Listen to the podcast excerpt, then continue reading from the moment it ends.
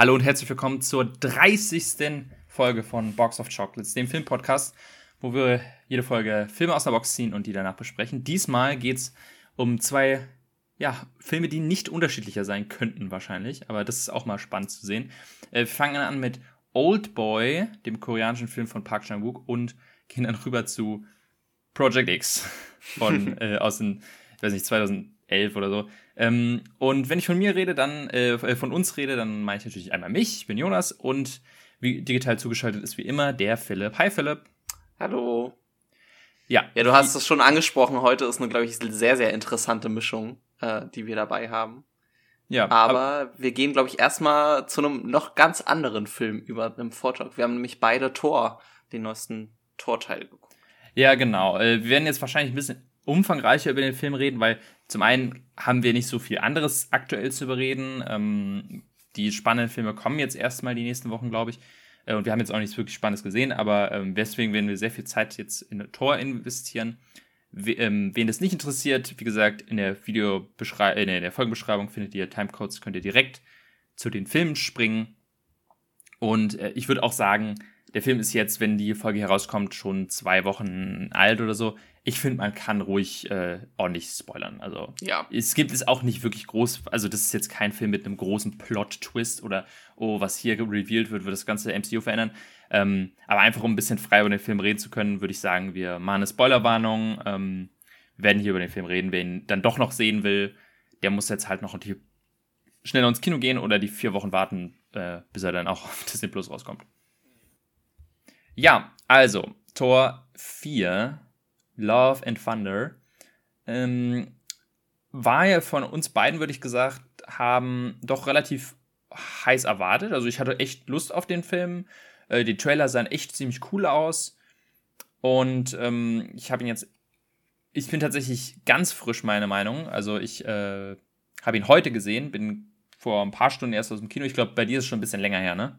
Ja, genau. Ich habe ihn letzte Woche, also bei mir ist genau eine Woche jetzt her.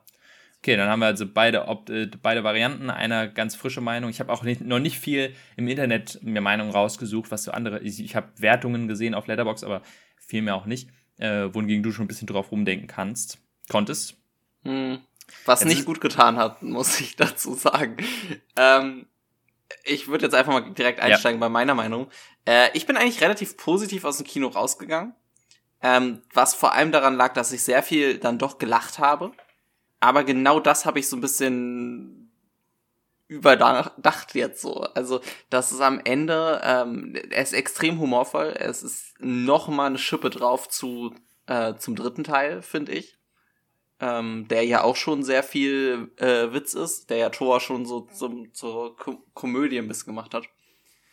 Äh, und das hat mir jetzt irgendwie so ein bisschen es war mir ein bisschen zu viel jetzt im, im Nachhinein in dem Film. Also es war eine, eine Schippe zu viel und hat mir jetzt so durch die, auch eine Woche äh, drüber nachzudenken, weiß ich nicht so richtig, wie ich zu dem Film stehen soll, äh, weil er mir dann auch dann zu kurz war. Er war, fand ich ein bisschen gerusht äh, insgesamt in der Story und hat einfach richtig viele Sachen ein bisschen zu kurz kommen lassen. Äh, er hat die Guardians mehr oder weniger komplett ignoriert und das war eigentlich, hatte ich das Gefühl, ja, die wurden halt in den, in den Trailer gepackt und mussten da kurz im Film vorkommen, um das zu rechtfertigen und das war's dann irgendwie so ein bisschen.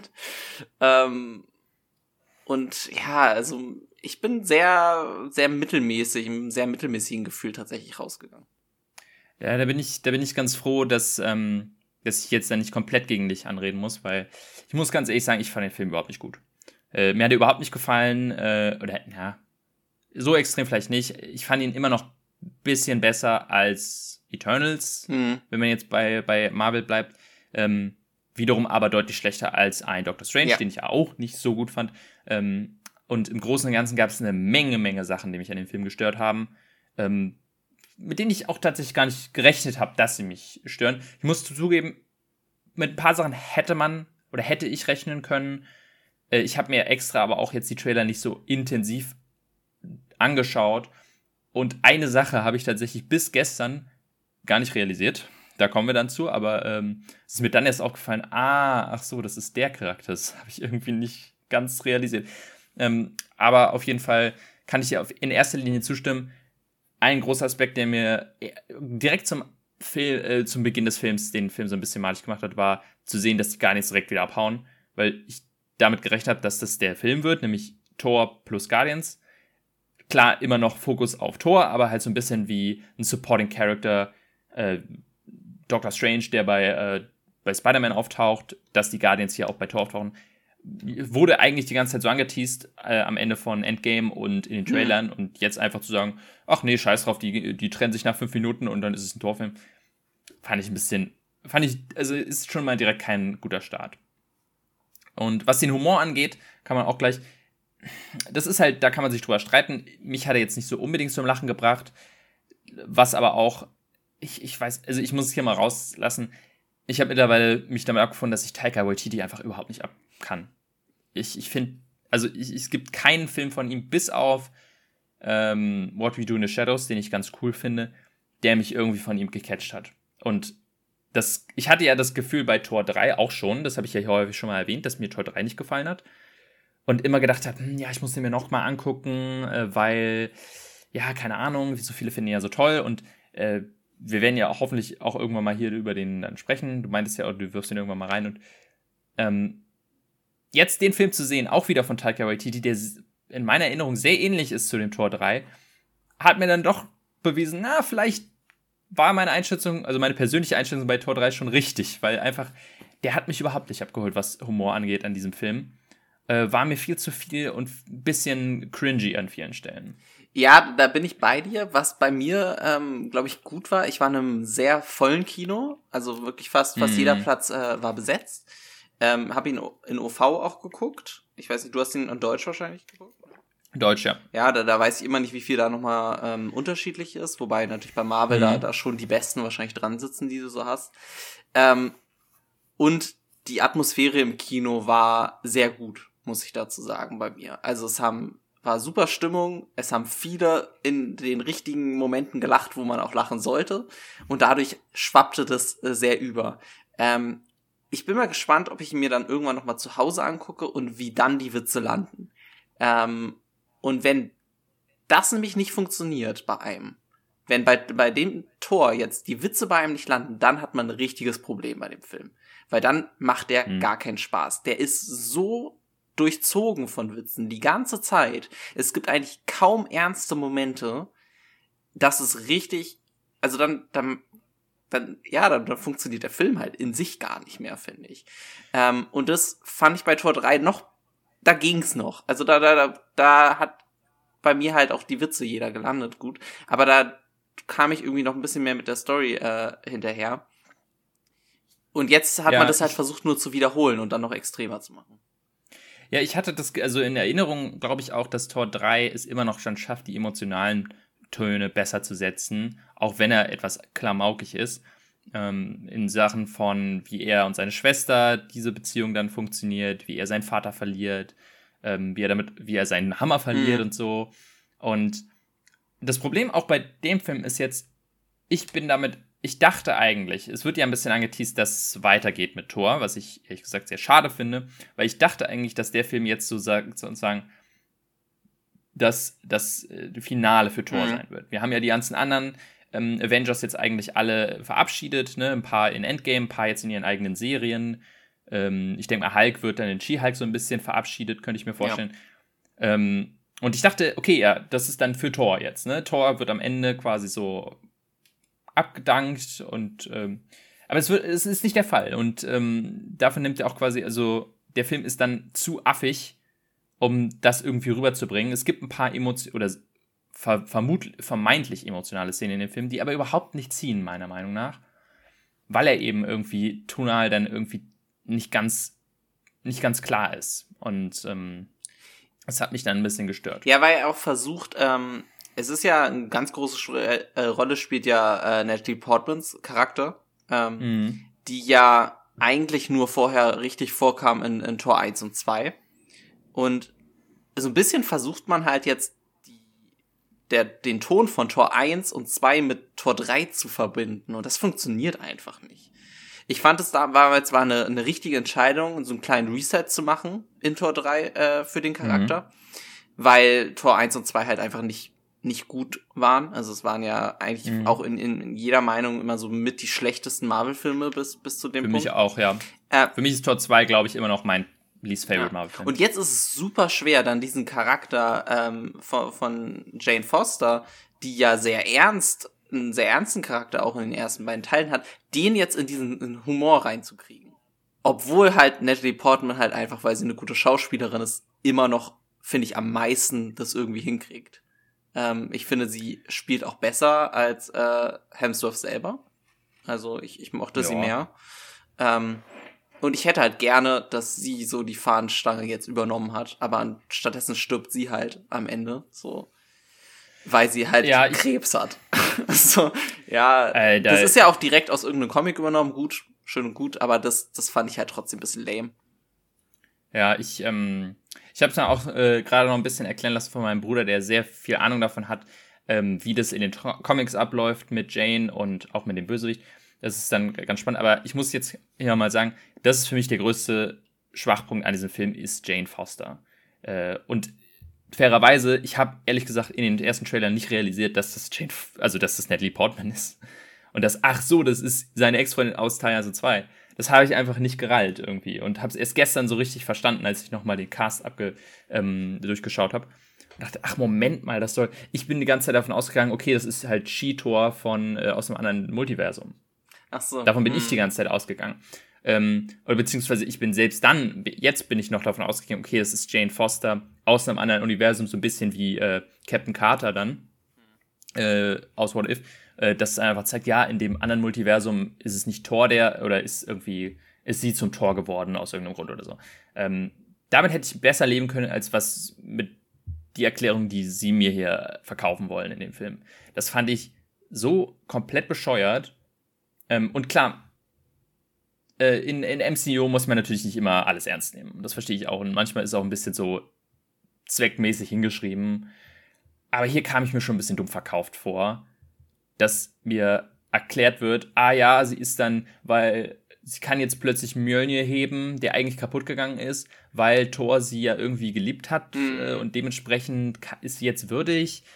Ähm, wo, wo, ich, wo ich, auch ganz kurz ein großes Problem damit habe, ist, dass sie ja auch das Kostüm kriegt. Ne? Aber mhm. ähm, Cap in Endgame kriegt's nicht, obwohl er Mjölnir quasi. Ja, vor allem, weil, also, also ja, ich glaube, man muss aktiv quasi sich entscheiden mit dem Hammer, dass man das Kostüm dann so, beschwört okay. oder so. Vielleicht wollte es Cap da nicht machen, verständlicherweise.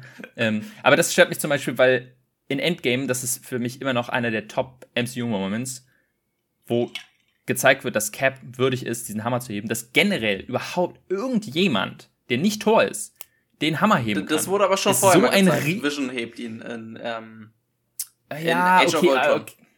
Ja, gut, Vision ist aber auch kein, kein Mensch. Vision ist ein astrales Wesen oder was weiß ich. Also, okay, ja, fair enough. Aber generell, diese Momente sind halt wirklich so, boah, alter, krass. Jemand anderes, der nicht Tor ist, hebt einfach mal den Hammer. Und jetzt kommt hier eine Jane Foster, die einfach eine, Wissenschaft eine menschliche Wissenschaftlerin ist und kann plötzlich Mjölnir einfach so heben, kann mit ihm komplett super kämpfen, kann Blitze beschwören, kann das Kostüm beschwören. Ähm, das das ist auch in den Comics so und ich habe es mir erklären lassen, dass das schon ziemlich cool ist. Aber in dem Film kommt es überhaupt nicht rüber. Es wirkt alles wie eine völlig abstruse Fanfiction für mich. Hm. Oh, Alter, jetzt kommt hier Jane Foster um die Ecke und sie kann plötzlich auch den Hammer heben. Das ist so ein bisschen, wir haben ja so ein bisschen angedeutet in, letzten, in der letzten Folge, da haben, du hast erzählt, dass es diesen, diesen, diesen, diesen Skandal oder diesen, diesen Shitstorm gibt fürs MCU mit hm. Female Characters und dass ich, habe ja auch gemeint, dass es ein bisschen affig ist. Bei solchen Momenten denke ich mir, okay, das muss, also das stimmt mir auch sauer auf, dass man jetzt einfach so, das wirkt einfach so gezwungen, so nach dem Motto, oh, wir haben jetzt, wir nehmen jetzt einfach diesen Female Character, den wir jetzt wieder bekommen haben und machen ihn jetzt einfach auch zu einem Tor. Und das hat für mich den ganzen Film über nicht funktioniert, vor allem weil halt irgendwie es auch niemand jemals in Frage stellt. Es wird einfach so hingenommen, ja, sie kann es jetzt einfach, sie ist jetzt auch Tor. Cool. Äh, ja, es, es wird ja so angedeutet, dass ein kleiner Zeitsprung passiert zwischen, ähm, sie hebt den zum ersten Mal und dann sehen wir sie zum ersten Mal mit dem Hammer. Ähm, was ich aber auch nicht gut finde. Das wird einerseits nicht gut genug erklärt. Ähm, und, ja. und andererseits hätte ich halt ja, gerne gesehen, dann, wenn dann, wie sie zum ersten Mal das hebt und wie sie zum so damit umgeht. Also ich, ich liebe, ja. liebe ja Origin Stories und man muss da jetzt nicht einen also, ganzen Film drüber machen, aber man hätte ja wenigstens ein paar Szenen noch einbauen können. Ich meine, der, der Film ist unter zwei Stunden, glaube ich, lang. Ist jetzt nicht so, dass ist der. Ist genau 119, ja, ja, genau. Also ist jetzt nicht so, dass da kein, keine Zeit gewesen wäre eigentlich. Ja, und was mich dann auch stört, ist, sie benutzt einfach nur den Hammer. Also das Einzige, was anders ist, ist, dass der sich so aufsplitten kann. Das ist schon ganz, das ist ganz mhm. cool, muss ich sagen. Aber im Grunde benutzt sie einfach Thors Fähigkeiten. Und das finde ich super schade, weil ich weiß jetzt nicht, wie gesagt, wie es ein Comic ist, keine Ahnung, aber ähm, ich hätte es viel cooler gefunden, wenn irgendwie erklärt wäre, weil sie eine Wissenschaftlerin ist, findet sie Wege, wie sie den Hammer besser oder anders nutzen kann als, als Thor und gibt ihrem Charakter, Mighty Thor, eine gewisse Form von Persönlichkeit. Hm. Dass sie, okay, sie kann Sachen, die Thor nicht kann und Thor kann Sachen, die sie nicht kann oder so. So ist es jetzt einfach so, oh, sie kann das, was Thor kann, einfach auch. Obwohl Thor einfach die ganz, sein ganzes Leben Gott ist und sie jetzt vor einem Monat oder so den Hammer zum ersten Mal heben konnte, ist sie jetzt plötzlich genauso stark. Also das, das wirkte alles so konstruiert für mich. Und ähm, dann auch noch die, Ta also wie mit ihrem Krebs umgegangen wird, mach ich, mag ich persönlich überhaupt nicht. Klar, man darf Krebs in Filmen benutzen, aber hier wirkt es wirklich ein bisschen plattitüdenhaft, so als weiß, oh, sie muss sterben, weil sie hat Krebs. Was für ein Krebs? Ach, egal, wird einfach gar nicht erklärt. Oh, sie hat äh, Stadium 4 und sitzt in der Chemo, aber eigentlich witzelt sie noch rum. Also scheint irgendwie überhaupt nicht schlecht zu gehen oder so. Also das. Ähm, und dann am Ende opfert sie sich für ihn.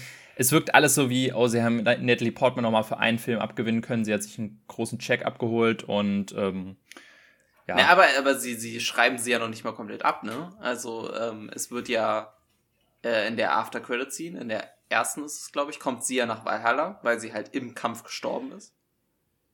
Ja, äh, was aber glaubst das für Implikationen hat, muss man jetzt vielleicht. Also ja, klar, sie, ich glaube, sie lassen sich damit quasi das äh, Fenster offen, sie irgendwann vielleicht nochmal zurückzuholen. Ich habe jetzt nicht das, ich hatte es jetzt nicht so interpretiert, dass sie damit implizieren, oh, sie kommt im nächsten Tor auch nochmal vor. Ja, aber dann verstehe ich nicht, warum zeigen sie es dann überhaupt? Also. Vielleicht ist ihnen nichts Besseres für eine After-Credit-Scene eingefallen oder sie ja. wollten einfach nochmal einen coolen Sidewink machen. Ja, weil Halle gibt's wirklich und Heimdall ist auch da oder so. Also, ähm, das fand ich dann wiederum Weiß ich nicht. Weiß ich nicht. Und ja, dann, das, der, der, der, meist, der meiste Teil des Films ist eben Liebesbeziehung zwischen Chris Hemsworth und Natalie Portman, die für mich persönlich nicht so ganz ge gefunkt hat, einfach.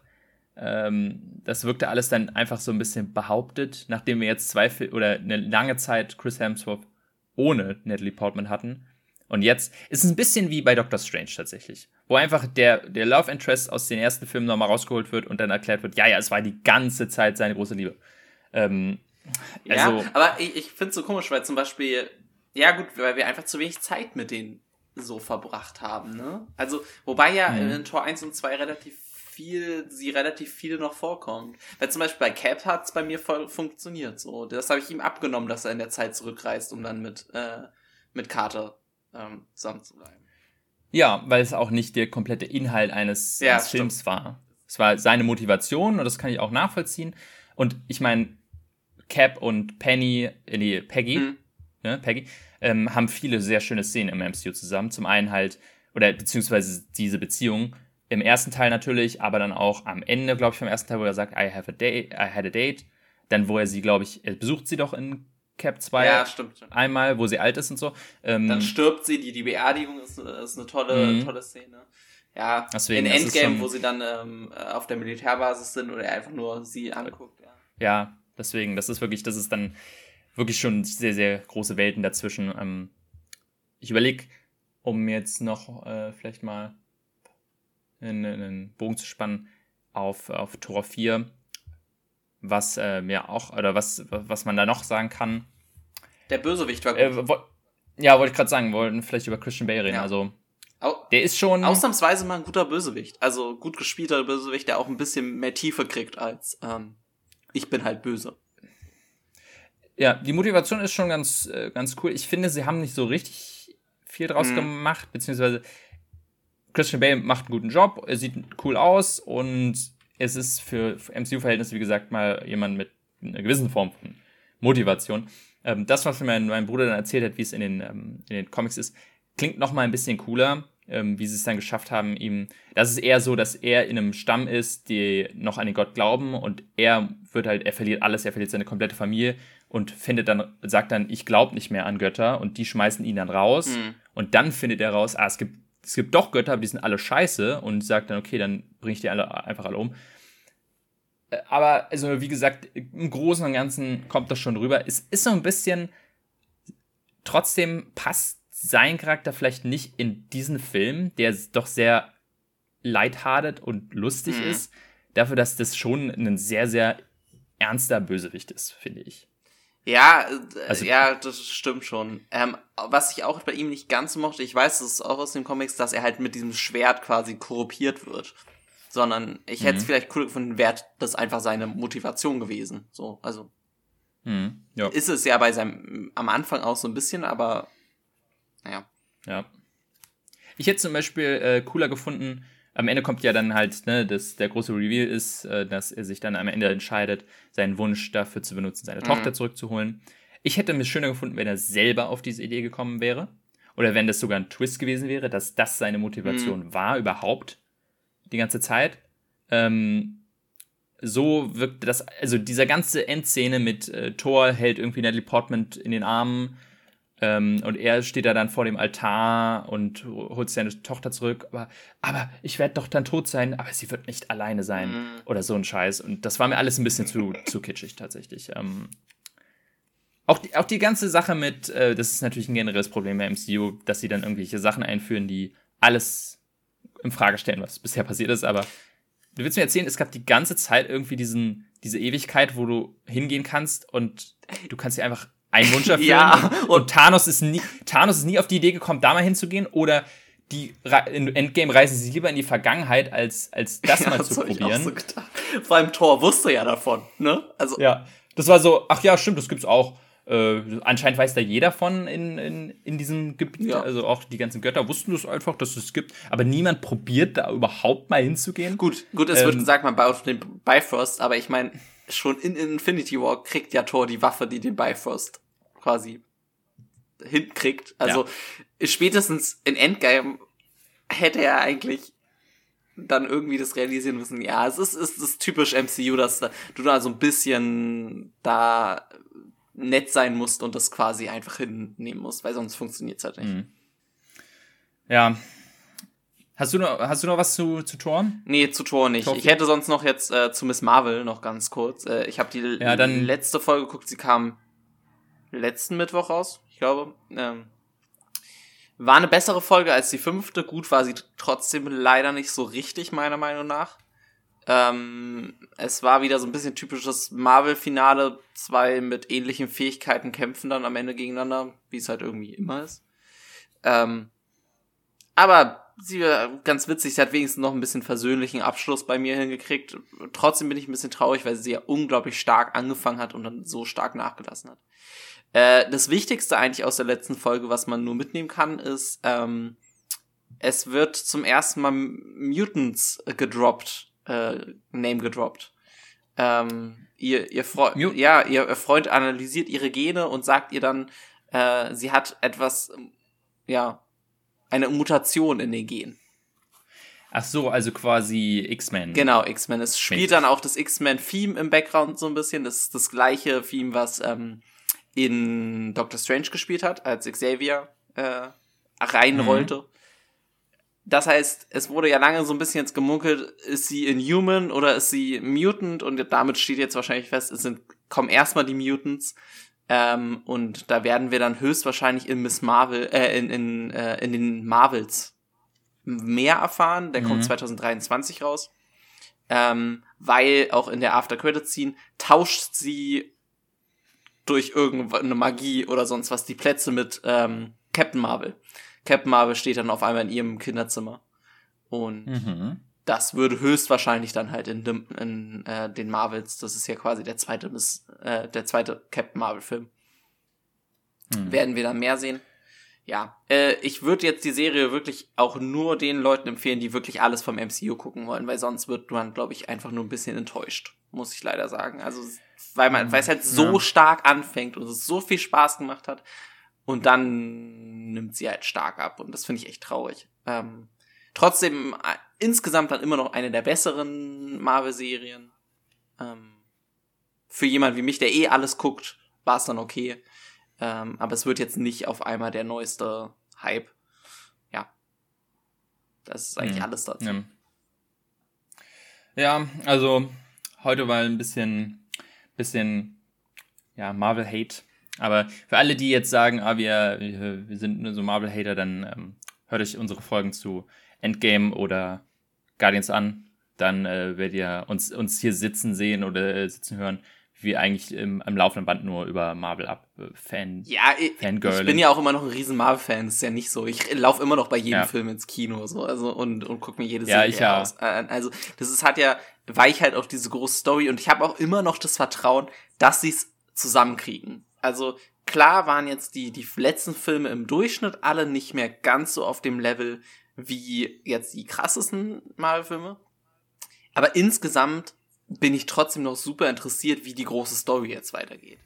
Ich bin interessiert, ob sie dann die Young Avengers machen werden. Ich bin interessiert, was ähm, Secret Wars soll ja wahrscheinlich der große nächste Abschnitt werden, wo es dann so richtig äh, wieder alle zusammenkommen und äh, man muss sich manchmal vielleicht auch durchquälen. Es ist halt die, die teuerste mhm. Fernsehsendung der Welt und, und jede Fernsehsendung hat mal eine nicht hundertprozentig super Staffel, finde ich.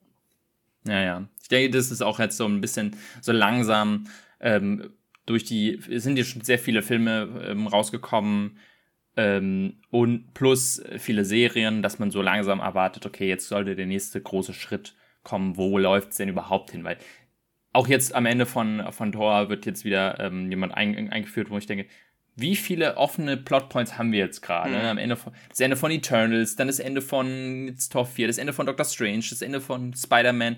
Irgendwie, das ist so viel noch offen. Alles, was in den Serien passiert und man denkt sich so, worauf läuft das gerade hin? Man hat so das Gefühl, ihr probiert gerade alles aus. Dementsprechend ähm, bin ich mal sehr gespannt, wie es dann irgendwann aussieht, wenn, wenn wir das dann alles mal so langsam anfangen zusammenzuführen. Ja, ich denke mal, das äh, war es dann quasi zu unserem Vortrag. Wir waren sehr ausführlich diesmal. Ähm, dann würde ich sagen, kommen wir jetzt äh, zu dem, weswegen wir eigentlich hier sind, nämlich unseren Filmen, die wir gezogen haben. Diesmal fange ich an. Ich habe gezogen meinen allerletzten Film, den ich in der allerersten Folge von unserem Podcast reingeworfen habe, nämlich Old Boy. Den Original Old Boy, sollte dazu gesagt sein, von 2003. Koreanischer Film. Gilt als mit einer der nein, erfolgreich nicht, aber eine der bestbewertesten und von vielen gesehen als eine der besten Filme aller Zeiten. Ähm, und das kann ich schon mal spoilern, äh, von mir ebenfalls. Das ist mein Platz 2 meiner absoluten Lieblingsfilme. Ja, für mich theoretisch ein nahezu, wenn nicht sogar perfekter Film äh, für das, was ich in einem Film äh, suche. Und dementsprechend äh, war das für mich No-Brainer, den hier reinzuwerfen. Äh, einen der wenigen Filme, die ich eine 10 von 10 gegeben habe. Kurz zusammengefasst, ähm, spielt äh, in, in Korea logischerweise, äh, geht um einen Mann, der aus irgendeinem Grund eines Tages gekidnappt wird und in ein, na, Gefängnis ist es nicht, sondern eine, so, so ein kleines Apartment gesteckt wird, äh, wo er nicht rausgelassen wird. Er weiß nicht, warum er da drin ist. Ähm, ihm wird nichts gesagt, ihm wird immer nur ein bisschen Essen zugereicht und ansonsten hockt er einfach drin. Und das für 15 Jahre. Und nach 15 Jahren wird er einfach freigelassen. Und dann ist er natürlich erstmal auf der Suche nach dem Grund, warum. Äh, er muss sich erstmal auch natürlich in die Gesellschaft zurückbringen. Ähm, und im Grunde ist es dann ein äh, Rachefilm, nämlich er möchte sich logischerweise an dem, dem das angetan hat, rächen. Aber auch gleichzeitig rausfinden, warum ihm was angetan wurde. Er kann sich nicht erklären. Und ähm, ja, was erstmal wie ein sehr, sehr simpler Rachefilm wirkt, wird dann doch sehr, sehr komplex und spannend äh, mit, mit sehr vielen Twists und Turns, die sehr, sehr mindfuckerig sind. Mit einem auch sehr, sehr e-, emotionalen Ende. Auf das ich jetzt nicht zwingend eingehen will. Ähm, ich würde jedem empfehlen, den Film auf jeden Fall gesehen zu haben. Und ich bin mal sehr gespannt auf deine Meinung, weil du hast ihn, wenn ich mich richtig entsinne, noch nie gesehen vorher. Nee, ich habe ihn noch nie gesehen. Ich wurde letzte Woche gespoilert über den Film, was mich sehr geärgert hat. Ich habe einen äh, Das ist so ich so habe lange so lange und dann habe ich einen Twitch Stream geguckt und dann haben sie auf einmal über den Film geredet und ich habe nicht schnell genug ausgemacht so ungefähr. Ja, also auch für uns, äh, für alle, die jetzt zuhören, wenn ihr euch nicht spoilern lassen wird, äh, ich würde schon sagen, wir, also nee, wir spoilern ja immer über den Film. Äh, das ist ein Film, den man sich vielleicht nicht unbedingt spoilern lassen ja. sollte. Ich finde aber trotzdem, dass man genug aus dem Film rausziehen kann, wenn man weiß, worum es geht. Definitiv. Ähm, mir wurde leider halt gespoilert, dass er, dass es seine Tochter ist. Dann. Mhm. Ähm, ja, das macht es natürlich. Was aber sehr, sehr schade, was, was nicht so toll war. Ähm, ich muss jetzt, glaube ich, so ein bisschen vorsichtig sein, wie ich an den Film rangehe, weil ich tue mich wirklich immer mit den koreanischen Filmen schwer. Das hat man ja, glaube ich, schon mal in unseren ähm, Oscar-Folgen immer äh, gehört, dass ich da irgendwie äh, nicht so gut durchsteige. Ich weiß nicht genauso, woran das liegt. Ich glaube, ich bin so einer, der da ein bisschen verwöhnt ist, was das amerikanische Kino angeht, dass mir immer alles erklärt wird, was passiert. Mhm. Und äh, ich so ein bisschen, mein Körper sich so, ah, wa warum verstehe, äh, dann sich gleich so gegen den Film wendet, weil ich in der ersten halben Stunde einfach nicht mitkriege, was abgeht, was ja volle Absicht ist. Aber ich bin immer so ein bisschen, mhm. äh, das kann dann manchmal ein bisschen frustrierend sein. Ähm, insgesamt ist es natürlich dann trotzdem ein super Film. Also ich tat mich tatsächlich beim ersten Mal ein bisschen schwer jetzt, äh, alles zu verstehen, was abgeht. Hab mir dann nochmal so ein bisschen die Handlung im Nachhinein durchgelesen, weil ich immer das Gefühl habe, bei solchen Filmen, ich habe ihn im Original ja geguckt, ähm, dass sobald du einmal kurz wegkommst und irgendwie einen Untertitel nicht gelesen hast, hast du wieder ganz wichtige Informationen verpasst. Und es geht sehr schnell. Also ich glaube, dass der viel davon profitiert, ihn noch mindestens ein zweites oder drittes Mal zu gucken, um wirklich jedes Detail ja. äh, mitzukriegen. Mhm.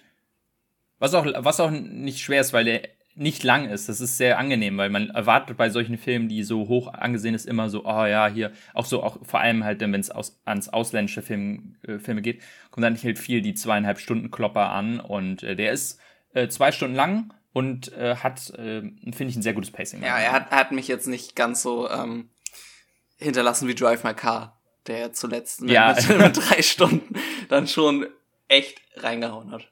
Mhm. Aber um, um jetzt zum wirklich Positiven zu kommen, ich fand ihn technisch sehr beeindruckend. Also er hat so viele coole Cuts und so drin gehabt, die ähm, ich auch nicht so oft im, zumindest im amerikanischen Film nicht so äh, oft sehe, weil sie auch ein bisschen mutiger sind oder er auch manchmal Perspektiven einnimmt. Denn zum Beispiel ganz am Ende dreht er ja auch irgendwie über seinen Kopf und so rüber und geht so ein bisschen mhm. in, in andere Sichtungen, was ich ganz cool fand. Ähm, er ist, soweit ich das immer interpretieren kann, ohne die Sprache zu verstehen, sehr gut geschauspielert. Also ich finde vor allem er, er selber, ich weiß jetzt nicht, wie der Schauspieler heißt. Äh, der heißt äh, Choi Min Sik. Ja, okay. H ich hab's ja offen, also ich, ich, wusste das nicht auswendig. Hätte ich wahrscheinlich eh falsch ausgesprochen.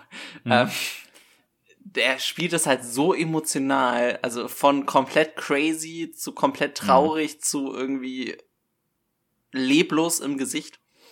Ähm, ja, gerade am Ende, gerade am Ende so, also da sind so ein paar Szenen, wo ich dachte, Alter, ja. das ist wirklich mit einer der beeindruckendsten Sachen, die ich so gesehen habe. Das, das, ähm, das ist echt krass. Und, und die Story ist dann auch so kompliziert und irgendwie am Ende dann doch sehr sinnvoll, äh, obwohl natürlich man sich so die ganze Zeit denkt, dass irgendwie auf beiden Seiten die, die Leute irgendwie komplett crazy sind. Ja, auf jeden ja. Fall. Deswegen ist es halt, also von der Story her ist es, wenn man drüber nachdenkt, gar nicht so kompliziert. Ist relativ simpel. Ne? Warum er eingesperrt wurde und wie und was der Plan war.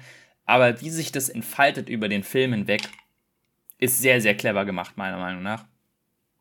Sodass es quasi so eine, so eine schöne ähm, Balance gibt zu einem Film, der dich nicht komplett überfordert, mit, ähm, wo du halt nach dem, also klar, man muss sich vielleicht noch mal kurz die Story durchlesen nach dem Film und genau zu verstehen, was war das jetzt nochmal. Ja, aber das, das liegt aber nicht daran, dass der Film zu kompliziert ist. Es liegt eher ja, daran, ja. dass ich äh, zwei Stunden Untertitel, dann vielleicht zwei, drei Untertitel nicht richtig gelesen habe oder so. Also ja, genau. es liegt jetzt, wenn du die Sprache perfekt verstehst, ist es, glaube ich, relativ straightforward.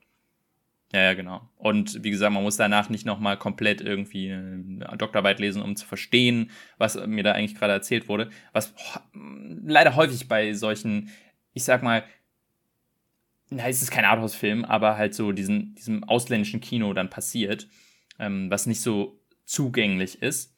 Und Oldboy ist generell gesagt mit einer der zugänglichsten koreanischen Filme für westliche, westliche, westliche Publikum.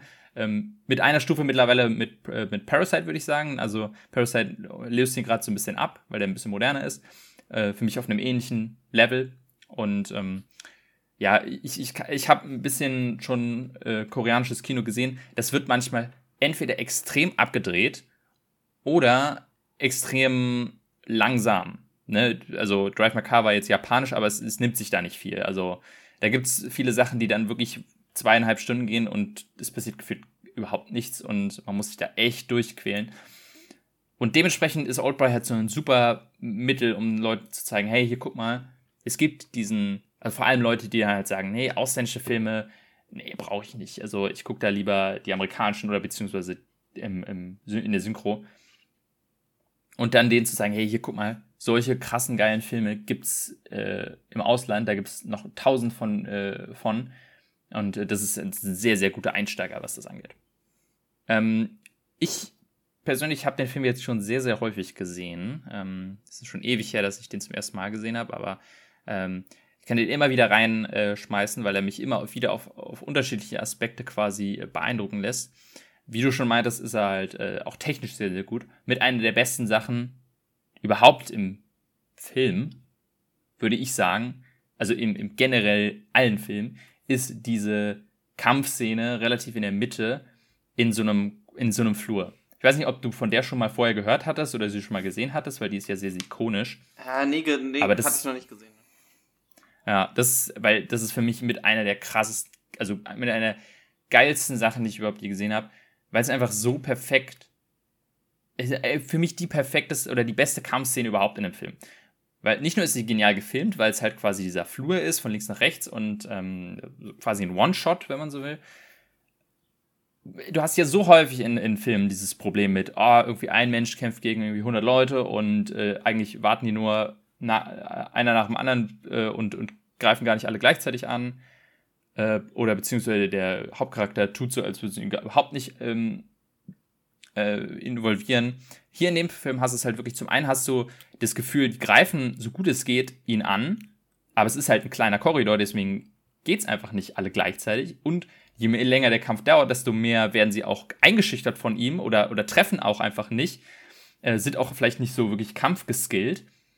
Und man sieht aber auch an ihm, dass er immer mehr kaputt geht an diesem Kampf, weil er kriegt ein Messer in den Rücken, man sieht, dass er richtig außer Atem ist, aber trotzdem dann quasi äh, jeden Schlag äh, versenkt. Also irgendwie, es stimmt einfach alles bei dieser Szene, finde ich. Ja, das ist die äh, ist mir auch auf jeden Fall krass äh, aufgefallen. Ähm, weil auch so jeder Schlag, also wenn er dann landet, auch so richtig, man hat das Gefühl, die haben sich richtig auf die Fresse halt gehauen. Mhm. Ähm, ja. Und es ist halt genauso das Gegenteil von den typischen zerschnittenen äh, Action-Szenen, die man so äh, im Durchschnitt äh, sieht, wo du halt gar nicht weißt, was abgeht. Und hier hält es halt von einer Perspektive, es hält drauf. Es halt, du siehst alles, es ist auch, in der Szene geht es, finde ich sogar, weil, du, weil sie halt wenigstens nur primär mit, mit äh, Stöckern und so kämpfen. Äh, er ist halt aber sonst relativ brutal in, in, in einigen Szenen. Ähm, mm, ja. das ist halt auch ich weiß nicht, was der für ein FSK in Deutschland hatte, aber ähm, Jetzt jetzt 16 gesagt. Ja, wahrscheinlich schon ordentlich. Also vor allem, wo die Zähne und so rausgezogen werden. Boah, das, mm, das ist schon. Oh, also das ist nur, nur schlimmer fand ich die Oktopus-Szene, aber äh, ja. ja, das ist schon krass. Ähm, und ist halt auch das so ein bisschen das Vertrauen dann an den Zuschauer, dass einem das rangegeben wird und dass ähm, man auch damit klarkommt und das dann trotzdem wichtig irgendwie für die Story, ähm, für die Story ist. Finde ich, finde ja, ich mutig. Ich, also, aber es liegt vielleicht auch daran, dass halt in solchen Projekten das mal gemacht werden kann. Ja, und das ist halt, also man muss natürlich auch sagen, dass es in dem Film sehr viel gibt, was vielleicht dann doch nicht so perfekt funktioniert für eine westliche, äh, für ein westliches Publikum, beziehungsweise wir noch nicht so ganz gewohnt sind. Also es, es gibt da schon den ein oder andere Szene, äh, die so ein bisschen den Asia, äh, Asia-Wahnsinn beinhaltet. Ähm, unter anderem halt, es wie du schon meintest, es gibt eine Szene, wo er quasi einen lebendigen Oktopus ist. was dann für uns erstmal ein bisschen weird ist. Äh, es gibt auch viele Szenen, die dann vom Acting her ein bisschen drüber sind, wo man dann erstmal für, für erstmal ungewohnt ist, aber es ist immer noch, es hält sich in einem gewissen Rahmen, dass man es nachvollziehen kann. Es gibt am Ende zum Beispiel auch äh, so einen Kampf zwischen dem, dem, dem, äh, dem, dem Bodyguard von dem Bösewicht und ihm, der auch so ein bisschen, bisschen drüber ist, aber es hält sich alles immer noch im Rahmen, weswegen der Film halt so, so zugänglich ist. Und ähm, ja, auch, auch wenn du jetzt den, äh, um mal auf die Story zu kommen, auch wenn du jetzt den ähm, Plot-Twist schon kanntest, sozusagen, ähm, wie fandest du denn, wie der quasi aufgearbeitet wurde? Also, ähm, wie nach und nach quasi äh, rangegangen wird, was eigentlich die Story ist? Oh, ist schwer zu sagen. Ähm, ich weiß nicht genau, wie ich es an Also, ich finde halt, man, man, es kommt wirklich gut seine so komplette Verzweiflung rüber, als er dann halt quasi realisiert, äh, was, was passiert ist. Ähm, ich fand, also mir wurde es erst nicht so direkt klar, ähm, wer, dass die jetzt irgendwie in der gleichen Schule waren sie? Also das, mhm. das musste ich mir tatsächlich erst so ein bisschen nachlesen. Ähm, ich weiß nicht, ob ich da nicht gut genug aufgepasst habe oder ob das einfach nicht ganz so tief erklärt wird. Ähm, es ist ein bisschen, es wird viel mit diesen Flashbacks impliziert. Ja. Also es wird theoretisch erklärt, aber auch nicht so intensiv. Das, das kann man schon ähm, übersehen. Das kann ich nachvollziehen. Also in die, die Flashbacks fand ich zwischendurch ein bisschen schwer, weil ich auch irgendwie so dachte, die sahen für mich alle irgendwie nicht wie Schüler aus und dadurch war ich so ein bisschen mhm. verwirrt, wer das jetzt so äh, richtig ist. Und da ist dann, glaube ich, auch wieder dieses stereotypische, dass, dass, äh, dass westliche Menschen Asiaten nicht gut auseinanderhalten können. Äh, echt immer ein bisschen ja, gerade dann, wenn man dann, ja, aber gerade dann, wenn man dann verstehen muss, ach, okay, das soll jetzt die junge Version ja, von dem genau, Charakter sein, genau. ähm, kommt nicht immer sofort dann durch wahrscheinlich. Ähm, dann fand ich, äh, ich hatte das auch später noch mal gesehen, äh, gelesen, ich weiß nicht, ob du das auch mal in der Schule äh, behandelt hast, hatten wir Ödipus als quasi Dingens behandelt. Mhm. Und da ist es ja dann schon sehr stark so in die Richtung äh, angelegt. Äh, hatte ich das Gefühl, weil es sehr ähnlich ist von der Story. Da, da, gut, da ist es Mutter und, und Sohn, hier ist es äh, Schwester äh, und Bruder. Aber auch dann dieses, dass er sich halt selber die Zunge äh, abschneidet und so weiter. Äh, und so ein bisschen ähm, eher selbstschädigend. Hm, ja, also wahrscheinlich viele Inspirationen daraus genommen. Ähm, ich finde es immer noch, also auch von der Story her finde ich den immer noch so beeindruckend, diesen Film. Äh, vor allem, weil für einen Revenge-Flick ähm, er dann doch wirklich sehr, sehr spannende Dilemma einem präsentiert, weil zum einen halt dieses, okay, hey, du kannst mich jetzt einfach umbringen, ich stehe hier vor dir, ich habe keine, ne, ich habe zwar hier meinen Bodyguard, aber den wirst du wahrscheinlich platt machen, äh, kannst mich jetzt einfach umbringen, kein Problem. Dann wirst du aber niemals rausfinden, warum ich dich 15 Jahre eingesperrt habe. Was und, und wenn du mich äh, folterst, dann bringe ich mich einfach selber um mit meinem Knopf hier. Also, das ist, das ist schon die, die, dieses wirklich, also den, den Hauptcharakter damit so schachmatt zu setzen in, innerhalb von Sekunden, der körperlich eigentlich überlegen wäre, aber dann quasi völlig machtlos ist, fand ich in der Szene schon sehr, sehr spannend. Und dann, wo der Hauptcharakter denkt, okay, ich weiß, was passiert ist, jetzt habe ich die Überhand, jetzt kann ich hingehen und ihn umbringen, überhaupt kein Problem, hat er trotzdem immer noch die Überhand über ihn, weil er ihm dann zeigt, hey, hier, das war mein Plan, du und deine Tochter, ne, ich habe euch äh, hypnotisiert, dass ihr euch ineinander verliebt, wenn du mich jetzt umbringst, wird sie es rausfinden. Und da man auch bei ihm dann sieht, okay, er, er kann nichts mehr machen, er ist komplett machtlos wieder. Das, das sind zwei so Momente in der Story, die so, so simpel sind, aber so genial, wo ich dann auch nicht wüsste, was mache ich dann in der Situation. Das ist einfach ein komplett äh, sprachlos zurücklässt, mich jedenfalls. Ja, ich weiß nicht, ob ich dann nicht so wäre, ja, ist mir scheißegal, warum du mich eingesperrt hast. Also, so. Ja, aber nach 15, wenn du ja, 15 klar, Jahre in so einem. Du hast kein, also jemand, der 15 Jahre in einem Raum sitzt, ohne zu wissen, warum, der ist eh schon crazy. Also da kannst du, ja. dadurch kann man auch immer dieses, was du meintest, was manches vielleicht ein bisschen overacted ist du kannst halt alles erklären, dass der einfach komplett durch ist. Also egal, mhm. äh, wie du es machst. Ähm, was ich tatsächlich in Filmen nie mag oder auch in Serien und so, ist dieses, ja, mit Hypnose kriegt man einfach alles hin. Da bin ich immer so ein bisschen, äh, ich, ich finde das immer, manchmal immer so ein bisschen Cop-out, ähm, von wegen zu sagen, ja, es hat, war halt hypnotisiert und hat halt dann was gemacht, was er gar nicht wollte und so weiter. Mhm. Gut, muss man, ja, das muss man damit leben. Ja, das ist, das ist, glaube ich, auch so einer der Punkte, wo die Story am wackeligsten ist, dass alles auf Hypnose zu, äh, zurückzuführen ist. Ähm, ich, ich könnte mir vorstellen, dass es das ein kulturelles Ding ist, dass einfach Hypnose in, in der asiatischen Kultur einen deutlich höheren Stellenwert hat oder beziehungsweise deutlich ernster genommen wird als bei uns. Ich weiß es überhaupt nicht, keine Ahnung. Ja. Ich könnte es mir irgendwie vorstellen.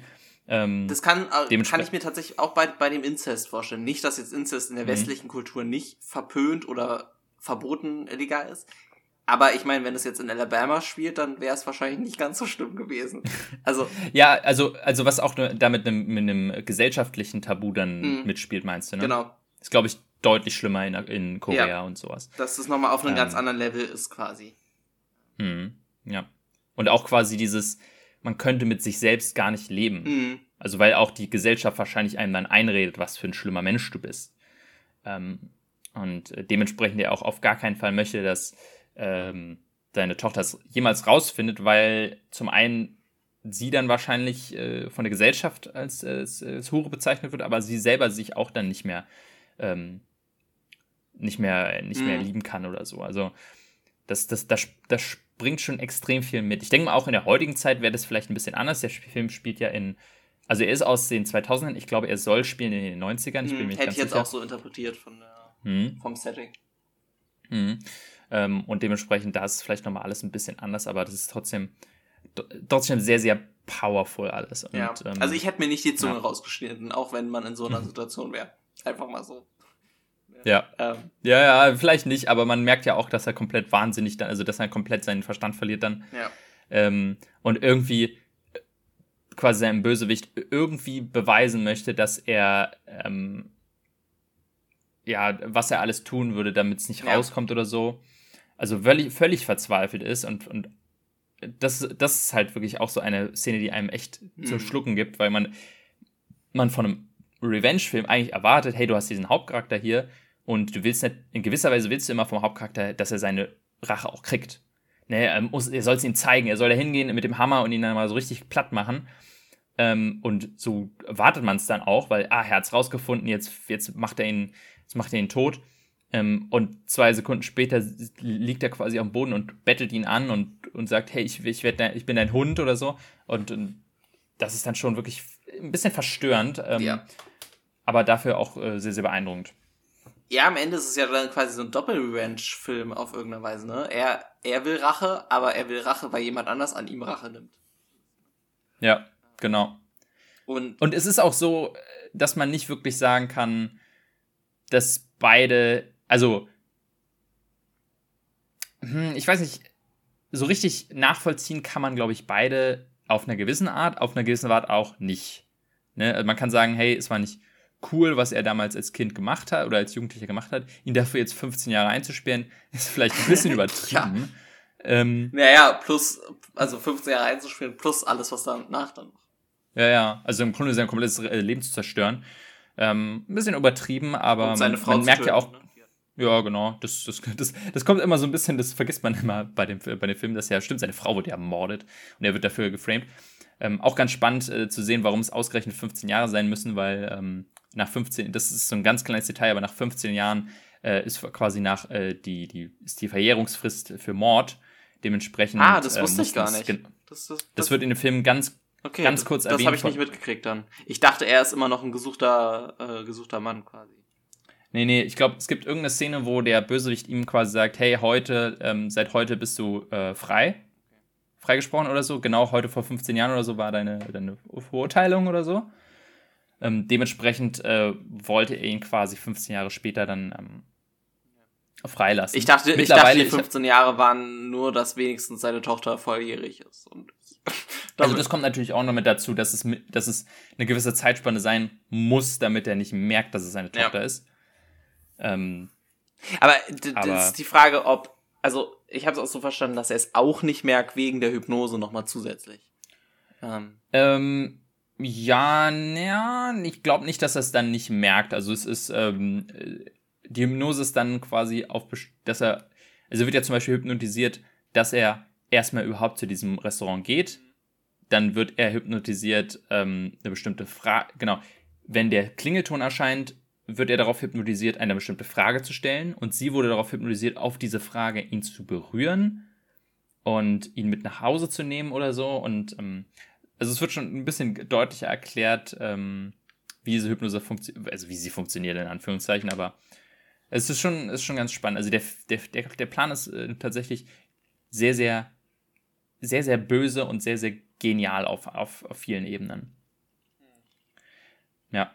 Ähm, ja, ist, ist, ähm, wir haben letztes, äh, letztes Mal erst darüber gesprochen, über Remakes. Ähm, deswegen sollte hier nur mal ganz kurz erwähnt sein, es gibt ein amerikanisches Remake von diesem Film von 2013 von Spike Lee, den äh, einen Regisseur, den man ja, von dem man durchaus was halten kann. Ich bin, ich bin jetzt nicht sein größter Fan, aber er hat schon ein, zwei ganz starke Filme gemacht. Äh, Black Clansman, Do the Right Thing zum Beispiel sind äh, ganz gute Filme eigentlich. Der Film wiederum, dieses amerikanische Remake, ist eine absolute Vollkatastrophe, deswegen wirklich niemandem würde ich das empfehlen zu gucken. Es ist nicht einfach nur unnötig, weil es ein Remake von einem ausländischen Film ist, den man sich auch einfach angucken kann. Es ist so dermaßen, also es, werden, es wurden so viele Sachen einfach verändert, wo man sich denkt, warum wurde das verändert? Es macht den Film einfach schlechter. Und es gibt, wie gesagt, da auch ein sehr, sehr gutes Video von YMS zu, den ich auch letztes Mal hier schon erwähnt habe. Der hat ja zwei, zweieinhalb Stunden äh, äh, König der Löwen Review gemacht und es gibt auch eine anderthalb Stunden äh, Oldboy Review zu, von ihm, die genau aufzählt, was das Remake alles falsch macht ähm, im Vergleich zum ersten und auch gleichzeitig dabei noch erklärt, warum der erste so gut ist. Oder nicht der erste, sondern das Original. Ähm, deswegen würde ich äh, durchaus empfehlen, würde ich auch dir empfehlen, das ist echt spannend mal zu sehen, ähm, sich das Video mal anzugucken, die Oldboy Review, äh, und bloß nicht das, äh, diesen Remake zu sehen. Das ist so, also was da teilweise dann wirklich, wie der Film dann aussieht, allein nur ein paar Szenen davon zu sehen und zu wissen, was das Original ist, denkt man sich, wie kann es denn sein, dass irgendjemand, der Ahnung von Film hat, das am Ende rausgebracht hat. Es ist so, es ist so peinlich und, und lächerlich eigentlich nur.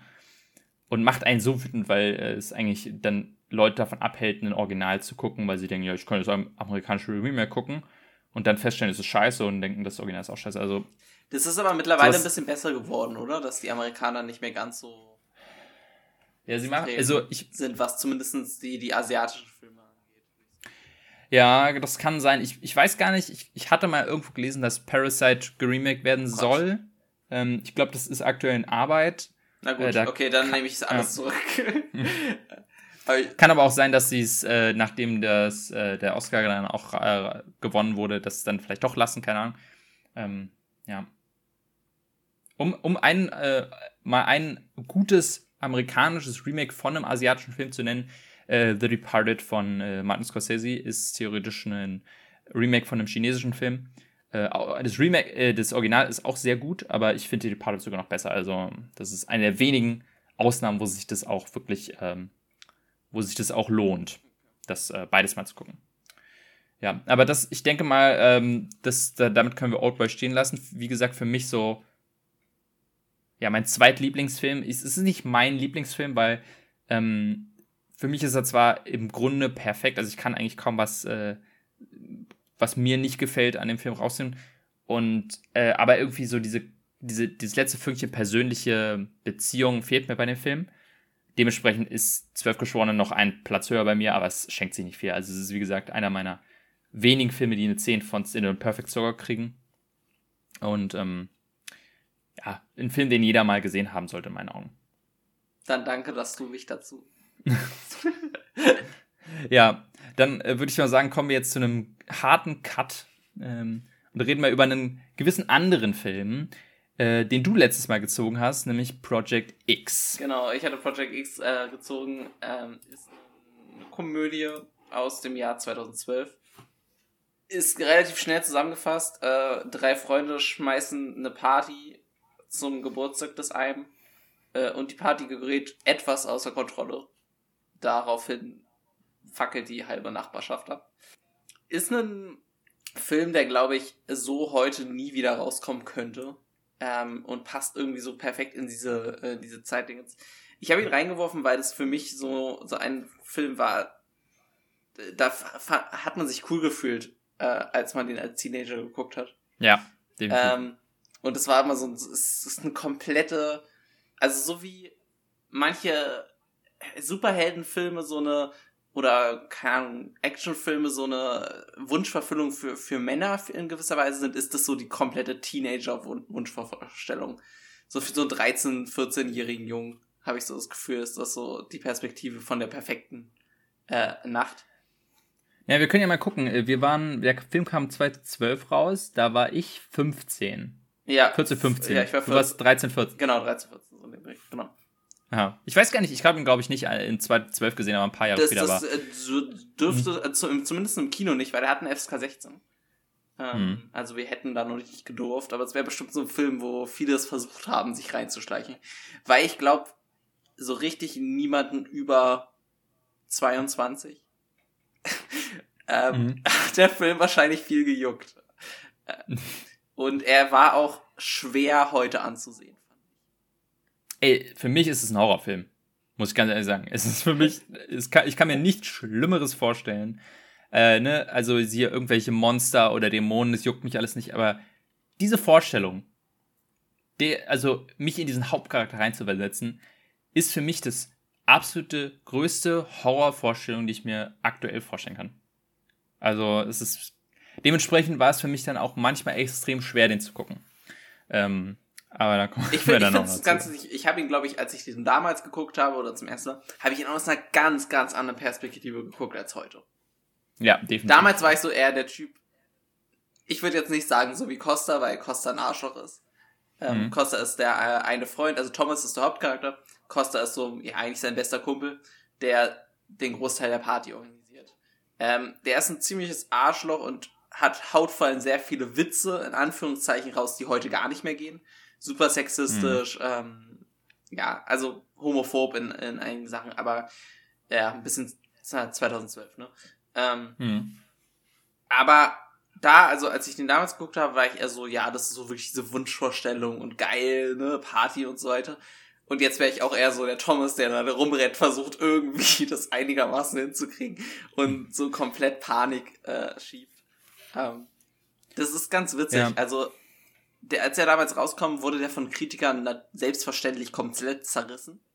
Ähm, der war aber ein riesiger Hype-Film. Also äh, ich, mhm. ich weiß nicht, ob ich damals selber so viel davon mitgekriegt habe, ich habe mir jetzt so ein bisschen belesen. Der war gehypt wie sonst was. Ähm, der war auch super erfolgreich für das Budget. Der hat, glaube ich, alleine in Amerika fast 100 Millionen oder so Scheiß gemacht. Also mhm. wirklich extrem. Für so einen Film, der einfach eigentlich nur eine, eine dumme Party äh, in sich ist. Ähm, ich finde es ganz witzig, Todd Phillips hat den produziert. Der hat ja selber The, mhm, ja. The Hangover gemacht und dann später Regie geführt bei Joker. Ja, ja. Keine Ahnung. Kann ja auch mal Lust. Ähm, aber was man auf jeden Fall merkt, der, der Regisseur, ich weiß jetzt nicht, wie er heißt, aber der ist eigentlich ein, äh, macht der Musikvideos. Äh, primär. Oh ja, das, und, das merkt man. Und das ja. merkt man enorm. Das ist halt wirklich so dieses, eigentlich ein anderthalb Stunden Musikvideo. Wobei die ersten 20 Minuten halt einfach richtig scheiße sind. Ähm, hm. Die, die Setten, also in den ersten 20 Minuten setten die ja eigentlich nur so ab, so ein bisschen werden die Charaktere introduced ähm, und man hat so ein bisschen, ähm, ja, wie sie halt die Party organisieren. Und da passiert aber halt nichts und der erste Akt ist dadurch eigentlich relativ lame. Und dann gibt's eigentlich nur noch den zweiten Akt, wo halt die eigentliche Party stattfindet und dann so einen richtigen dritten Akt gibt's nicht. Der ist ein bisschen länger, glaube ich, jetzt in der Extended-Version die haben, ich glaube, du hast die auch geguckt, ne? Die ist irgendwie sechs Minuten mm. länger. Da werden halt noch so ein paar News-Szenen extra hinten dran geschnitten, die sind in der Kinofassung nicht drin. Ähm, aber ja. so richtig viel passiert da auch nicht mehr. Ja, ähm, auch also diesen, um, um da jetzt mal reinzusteigen in diesen äh, zweiten Akt, das ist halt wirklich für mich diese Horrorvorstellung ist dieses immer mehr Kontrolle verlieren über das Haus. Was immer so langsam, so diese kleinen Schritte, oh, jetzt sind sie erstmal, ne, da kommen erstmal die ersten Leute ins Haus rein und man kriegt sie nicht wieder raus und denkt sich, ach komm, na, na gut, dann, ne, und dann wird es aber immer so einen kleinen Schritt schlimmer, bis es irgendwann an einem Punkt ist, wo du denkst, okay, scheiße, jetzt, wie ist es jetzt dazu gekommen, ne, also spätestens, wenn die Nachbarschaft in Flammen steht, denkst, das ist so der Moment, wo du wirklich so redest, ach du Scheiße, oder wo die Hauptcharaktere das realisieren. Ähm, es gibt einen Film, der heißt Mother.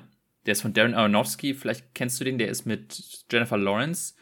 Ähm, der ist tatsächlich, geht in eine ähnliche Richtung. Der ist ein bisschen Arthouse-mäßiger, den mochten sehr viele nicht, aber ich mag ihn ganz gerne, weil er eben eine ähnliche Horror-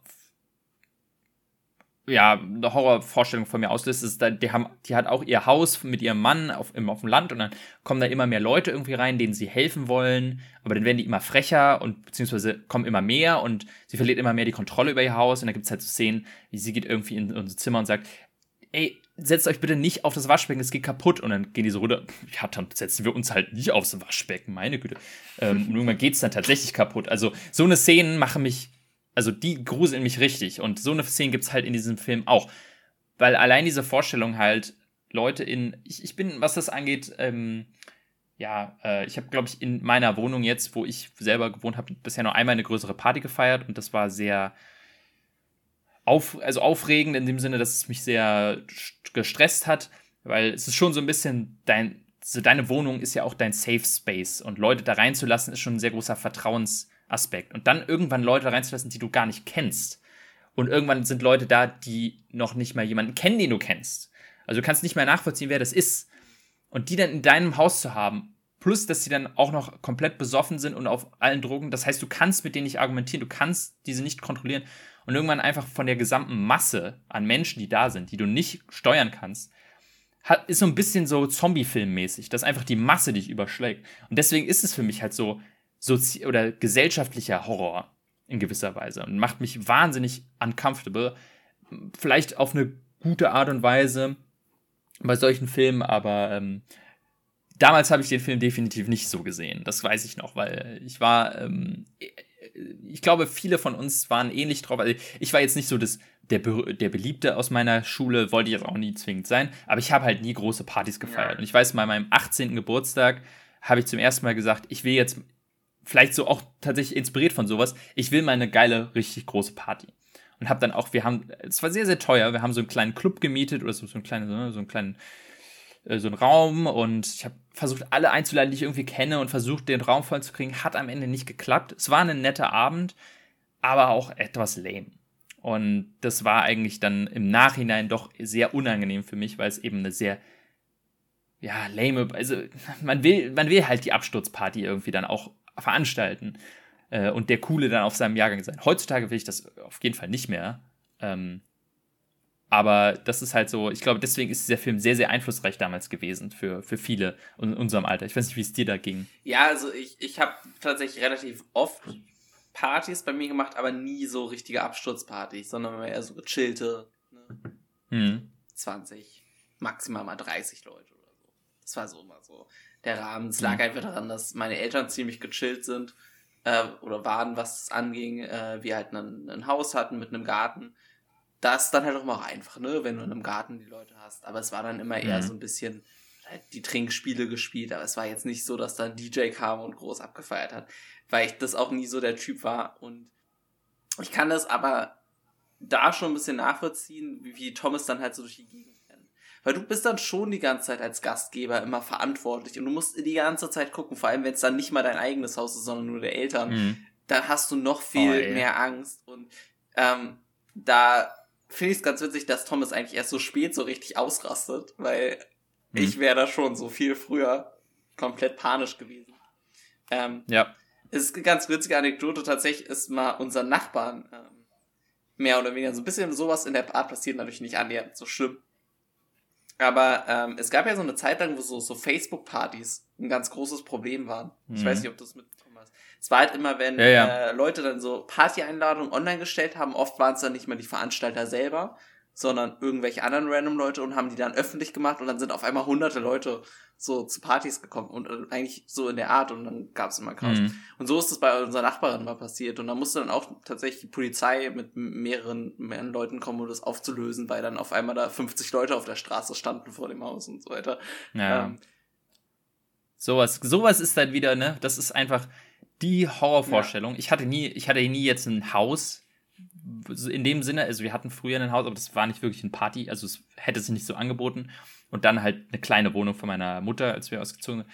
Also ähm, ich hatte nie die Option dazu, aber allein die Vorstellung, ähm, als, als Teenager oder noch sowas, also das Völlig, völlig auch. Ich, ich, das, das nächste, was ich mal dazu kam, war eine, der 17. Geburtstag meines besten Kumpels. Der hat nämlich in seiner Wohnung, die doch relativ groß war, eine Party gefeiert, wo er einfach sehr viele Leute eingeladen hat. Und das ist dann irgendwann ein bisschen eskaliert, sag ich mal. Es war extrem voll. Ähm, ich war einer der wenigen, die nüchtern war, weil ich zu dem Zeitpunkt strikt gar nichts getrunken habe. Äh, mein, mein Kumpel war irgendwann komplett betrunken und bekifft und war irgendwann wirklich so völlig überfordert mit der Situation und kam dann auch irgendwann auf mich und einen anderen Kumpel zu meine, wir müssen es irgendwie auflösen, ich keine Ahnung und äh, aber es müsst ihr mal nicht, ich kann es nicht, ich kann es nicht. Und dann war quasi, dann musste ich mit einem anderen Kumpel diese Party irgendwie auflösen. Ähm, das war nicht das war nicht leicht, wir haben es aber äh, wir haben es hingekriegt ähm, nach und nach quasi, es war wie gesagt nicht ansatzweise so eine Situation, weil die Leute noch in der Lage waren, mit denen zu reden, so hey, hier cool, dass ihr da wart, aber ne, nimmt sich übel, wir müssen das jetzt hier ab auflösen, ihr müsst nach Hause und alle so, ja, cool, war alles kein Ding. Ein paar waren kurz davor, sich zu kloppen, die mussten wir dann ausein, ausein, auseinanderziehen und so, also da ist schon viel auch kaputt gegangen. Ähm, es war aber, also was ich teilweise von Geschichten gehört habe, auch von meinen Geschwistern, ähm, war ich anscheinend noch nie auf Partys, weil eine kleine Anekdote, was meine Schwester mir mal erzählt hat, was so eine Pro Project X Party quasi war. Sie war anscheinend mal auf einer Party, die jemand veranstaltet hat und da gab es auch so, so ein Haus, ne, irgendwie so. Und anscheinend gab es da einen ausgestopften Hund. Ähm, der, ne, der, der Hund ist gestorben, sie haben ihn aufstopfen lassen und irgendwie bei sich hinstellen lassen. Und dann gab es anscheinend irgendwann die Situation, dass dieser Hund von mehreren Leuten, die auch schon sehr besoffen waren, äh, über den Händen getragen ähm, ja, mit, mit, mit, mit, mit Chören äh, besungen wurde mit Zünde ihn an, zünde ihn oh an. Und die waren wirklich kurz davor, diesen Hund anzuzünden, bevor der, der Gastgeber geschafft hat, diesen Hund wieder zurückzubekommen. Allein solche Vorstellungen, ne? Und in dem Film gibt es auch einen Hund. Das ist mit das, was mich am meisten gruselt eigentlich. Dass der Hund die ganze Zeit auf dieser Party ja. ist, dass sie den nicht vorher woanders hingeben. Das ist für mich so. Also, wow. Ähm, ne? Ja. Allein die eine Szene, wo sie den in die, in die Luft äh, mit den Ballons. Also, holy shit. Das ist auch so das Einzige, ähm, was ich insgesamt so dem Film ein bisschen vorhalten würde. Ich finde, er gloralisiert es dann am Ende doch ein bisschen zu doll, dieses Ganze. Ähm, weil er zwar zeigt, wie alles schief geht, aber ich meine, am Ende steht der Vater dann trotzdem da und quasi Ey, ja. gibt ihm Respekt dafür, dass er so eine Party veranstaltet. Wo ich so denke, Alter, der hat dein Haus halb abgefackelt. Das kostet Tausende von Euro. Er muss vielleicht ins Gefängnis. Und du gibst ihm ja. dann auch noch Respekt dafür, dass er 2000 Leute kamen, wo ich so dachte, Alter, bist du eigentlich ja. der schlechteste Vater dieser Welt? Das war wirklich, also das, diese Szene hat mich so wütend gemacht, weil ich dachte, das ist so unglaublich unrealistisch. Kein Vater der Welt würde so reagieren, ja. äh, nachdem sein komplettes eigentlich das alles, was seine Familie, was er mit seiner Familie aufgebaut hat, die letzten Jahrzehnte oder so, alles mal in einer Nacht komplett kaputt gemacht. Das Haus ist im Arsch, sein Auto ist im Arsch. Äh, ja, äh, sein Sohn kann wahrscheinlich nicht aufs College äh, und muss ins, in den Knast oder so. Ähm, plus wahrscheinlich werden die zu Tode verklagt von den ganzen Nachbarn. Ja.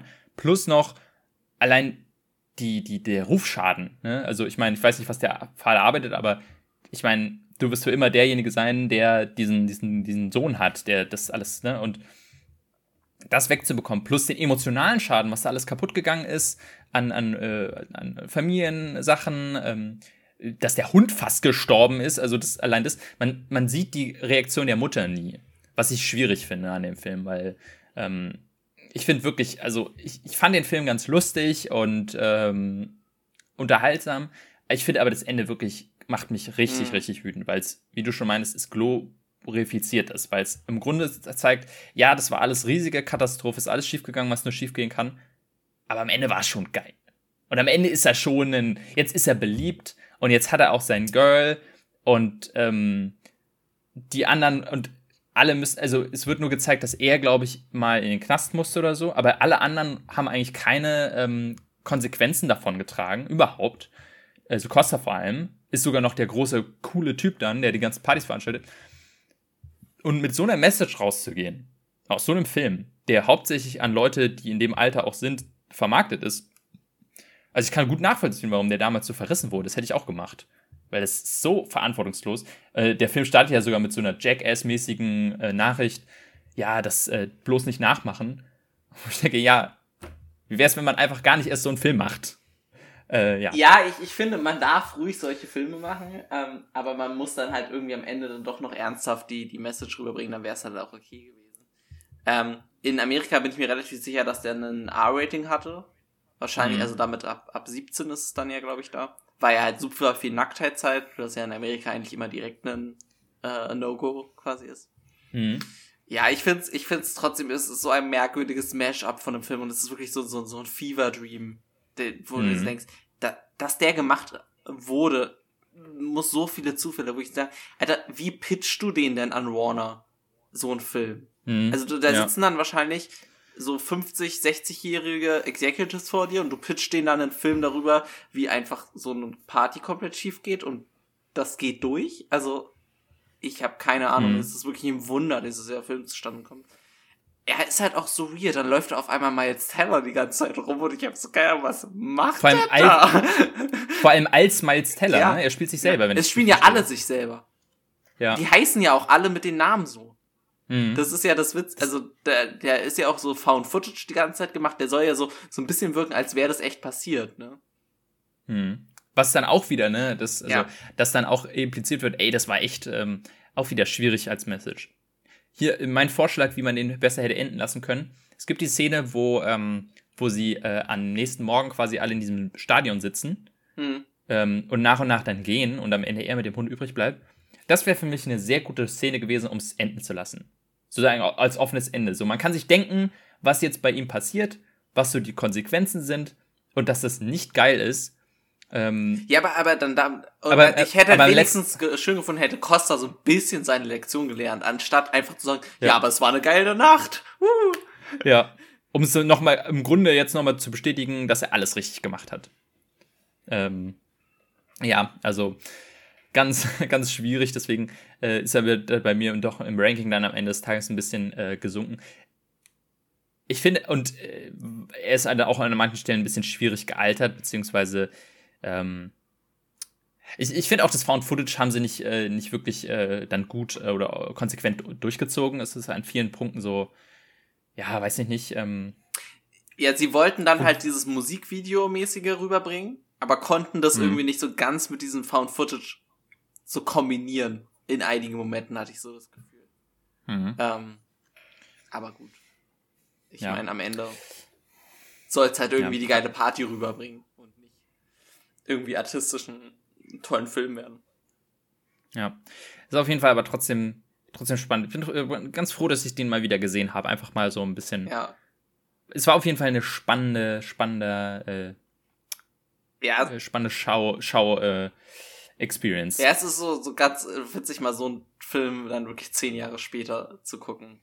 Hm aus dem Kontext, ja. Man muss natürlich da immer dazu sagen, der ist halt super sexistisch, der ganze Film. Ich denke, ich, Frauen sind eigentlich nur Sexobjekte. Äh, ja. Das ist schon problematisch aus heutiger Sicht, ja. aber da muss man halt vorgewarnt sein. Also ich habe mich ein bisschen, ich habe mich mit meiner Freundin zusammen und ich habe schon ziemlich gecringed in vielen Szenen, wo ich so dachte, oh ja, ja, ja. Äh, ja, es ist jetzt ein bisschen schwer hier zu sitzen und zu sagen, ja, wir gucken den Film jetzt, weil, ne? aber hm, ja. was man nicht alles für den Podcast macht. Ja, also nicht zwingend einen Film, den ich jetzt jedem empfehlen würde, den mal zu schauen. Ähm, ah, für mich persönlich war es jetzt aber mal interessant. Ihn genau, für die Leute, die damals ihn gesehen haben, als der so richtig im Hype war, ist es, glaube ich, nochmal ganz witzig, wieder zu dem Film zurückzukehren und mal so die heute, heutige Perspektive raufzuwerfen. Ja, aber jetzt quasi ihn nochmal, äh, also wenn man ihn gar nicht gesehen hat, muss man ihn auch nicht gesehen haben. Nee. Also es ist halt. Dann guck, ähm, guck lieber vorher mal ein YouTube-Video über diesen Film, wo mal kurz erwähnt wird, worum es um so geht. Und wenn es euch dann nochmal interessiert oder ihr jetzt durch uns unbedingt sehen wollt, wie da abgeht, dann kann man es reingucken. Ist jetzt nicht schlimm, aber ist ja auf Netflix, ne? Ähm, ja, genau. Vielleicht, wenn man ein bisschen, ein bisschen was selber getrunken hat oder äh, geraucht hat oder keine Ahnung und auf der Couch sitzt, dann, dann könnte ich mir vorstellen, das ist noch ganz witzig. Hm, ja. Ja, aber ich wünsche persönlich niemandem jemals ähm, Gastgeber zu sein. Das ist ja auch immer die erste Regel bei, äh, bei, bei Partys, sei nie der Gastgeber. Und, ja, ähm, wobei, es kommt auf die Party drauf an, ne? Also, es kommt auf die Party an. Bei so einer Party ja. will ich auch nicht Gastgeber sein. Eigentlich sonst bin ich, bin ich sehr gerne Gastgeber, muss ich sagen. Ich, ich finde das eigentlich immer ganz schön, aber halt ja, in, in, kleineren Runden. Ja, in kleineren Runden auch. Ich bin halt, ich bin da irgendwie dann zu, das ich habe dann keinen Spaß den ganzen Abend, mhm. weil ich mir die ganze, also zum einen, wenn es eine größere Party ist, ähm, mache ich mir Angst um mein Zeug. Ja. Äh, weil das irgendwas kaputt geht oder so. Äh, aber ich mache mir dann auch sehr häufig dann Angst, so, finden Leute das jetzt gerade cool, mögen die das hier? Also ich will ja auch ein guter Gast werden. Und das, ja, ähm, dadurch, dass ich auch nicht so viel Alkohol trinke, ich glaube, das, das ist dann das Geheimrezept. Du musst einfach besoffen sein als Gastgeber, dann stört dich das nicht. Ja, wobei, äh, ähm, gerade auch als Gastgeber kannst, musst du halt trotzdem aufpassen, wie viel du trinkst, ja. damit du halt eben mhm. nicht zu besoffen bist. Ja. Und selber deine Wohnung kaputt machst irgendwann. Oh Gott. Weil wenn, wenn du anfängst, deine Wohnung kaputt zu machen, dann denken sich Leute, okay, wenn der das macht, dann kann ich es ja wohl auch. Bei machen. mir war immer das große Problem, wenn ich ähm, nicht zu viel, aber wenn ich viel trinke, werde ich extrem müde und schlafe dann einfach ein. Mhm. Und das ist halt als, als Gastgeber auch nicht so hilfreich, wenn du da einfach einpennst. Ja. Ich war schon immer so ein bisschen verrufen, dass ich dann auf meinen eigenen Partys zu früh eingeschlafen bin, weil ich halt einfach so viel getrunken habe. Oder nicht, ich war nicht mal richtig besoffen, aber ich werde einfach immer müde bei Alkohol. Und, naja, mhm. deswegen, also eigentlich trinke ich deswegen auch immer ungern dann, wenn ich Gastgeber bin. Aber es ist dann halt auch kacke, weil dann hast du vielleicht nicht ganz so viel Spaß auf deiner eigenen Party. Und das ist dann auch nicht wirklich der Sinn der Sache. Hm, ja. Wie du es machst, machst du es irgendwie. Deswegen immer auf andere Partys einfach gehen. Genau. Das ist das Problem nicht. So, dann äh, denke ich mal, das war's äh, zu Project X. Ähm, kommen wir zum letzten Aspekt des, äh, des, des Abends, keine Ahnung. Äh, der, und zwar den Ziehen für die nächste Folge. Oder erstmal reinwerfen, genau. Ähm, möchtest du anfangen? Was äh, wirfst du denn beim nächsten, äh, was wirfst du denn heute in die Box? Äh, ich habe mich jetzt endlich dazu bringen lassen von meiner Freundin, die wollte schon ganz lange, dass ich den reinwerfe. Äh, dann jetzt tue ich's. Äh, die Kinder des Monsieur Mathieu werfe ich rein. Oh, ja. Das, äh, da kannst du auf jeden Fall ähm, von mir auch Danke sagen, weil den mag ich sehr gerne. Habe ich noch nie gesehen, deswegen hm. weiß ich, kann ich noch nichts dazu sagen, erst nachdem ich. Ja. Oh, freue ich mich. Ähm, ich werfe einen Film rein, äh, ich sag mal, man könnte ihn als Horrorfilm bezeichnen, äh, ist eine Horrorreihe, die ich einfach, die kam jetzt durch Zufall mal wieder so in meinen Gedanken und dachte mir, ah, hab mal wieder Lust, den ersten zu sehen. Ähm, bisschen Guilty Pleasure. Äh, es ist Final Destination. Uh, ja, die mag ich ja tatsächlich auch. Hm. Äh, das sind quasi Filme, die wir reinwerfen. Jetzt ziehen wir quasi das, was wir dann tatsächlich nächste Folge besprechen werden. Ähm, dann zieh mal, was, äh, was wird es bei dir sein? Ich habe Valerian gezogen. Valerian, den, äh, den Sci-Fi-Film genau. von Luc Besson. Sehr spannend. Dann bei mir wird es Green Book. Hm. Also auch beides Filme, die jetzt erst na, relativ frisch in der Box sind. Nicht so lange. Äh, Green Book, dann quasi der Oscar-Gewinner von vor drei Jahren oder so. Ähm, und Valerian. Muss mal ganz kurz äh, ja, gibt es die denn so zu sehen? Also Valerian habe ich zumindest auf DVD, glaube ich. Oder auf. Ja, ich habe ich hab auch beide, aber es ist halt dann quasi ja. die Frage für Leute, die hier vielleicht zuhören. Valerian ist auf halt Prime. Okay, Green Book ist anscheinend nicht auf, auf Netflix. Kann gut sein, dass es den nicht. Ich hätte jetzt gedacht, es ist nicht ein. Um, nee, gehört nicht zu Disney. Nee, gibt's leider nirgendwo. Ja, muss man dann ausleihen. Ja. Äh, aber ja, Leute finden schon irgendwie eine Möglichkeit. Ähm, auf jeden Fall dann nächste Folge, äh, den, ja genau, nächste Folge gibt es dann Valerian und Green Book zu sehen. Gibt es dann in zwei Wochen. Ähm, gibt es irgendeinen Film, der ins Kino kommt, über den wir dann wahrscheinlich reden werden? In zwei Wochen haben wir, glaube ich, noch nicht Nope gesehen, wenn ich es jetzt richtig weiß. Sonst ist, glaube ich. Nee, stimmt. Leider nicht. Naja, kommt drauf an. Ja, wenn wir aufnehmen, haben wir ihn noch nicht gesehen. Genau. Glaube, das wird, ja. Ja, auf das jeden Fall. Das ist so, glaube ich, der äh, nächste, wo ich so richtig gehypt drauf bin. Ja, bei mir ist es Nope und Bullet Train. Auf Bullet Train freue ich mich auch sehr. Mhm. Und ähm, ja, können wir mal schauen, was dann nächste, nächste Folge dann so ähm, geschaut, gesch geschaut wurde von uns. Äh, ich kann äh, hier äh, anteasen, ich habe jetzt endlich äh, The Boys Staffel 3 angefangen. Äh, erste Folge schon mal sehr cool. Vielleicht kann ich dazu der nächste Folge ein bisschen mehr sagen. Oh, ich, ich guck mal, ob ich die Resident Evil Serie weiter gucke und ob ich dann da hier ein bisschen abhaten kann. Okay, also ja, da bin ich auch sehr gespannt. Gut, dann, ähm, wir sind schon lang genug, dann belassen wir es dabei. Äh, zwei, in zwei Wochen gibt es dann die nächste Folge mit äh, Folge 31 mit Valerian und Green Book. Bis dahin, macht's gut. Ciao, ciao. Tschüss.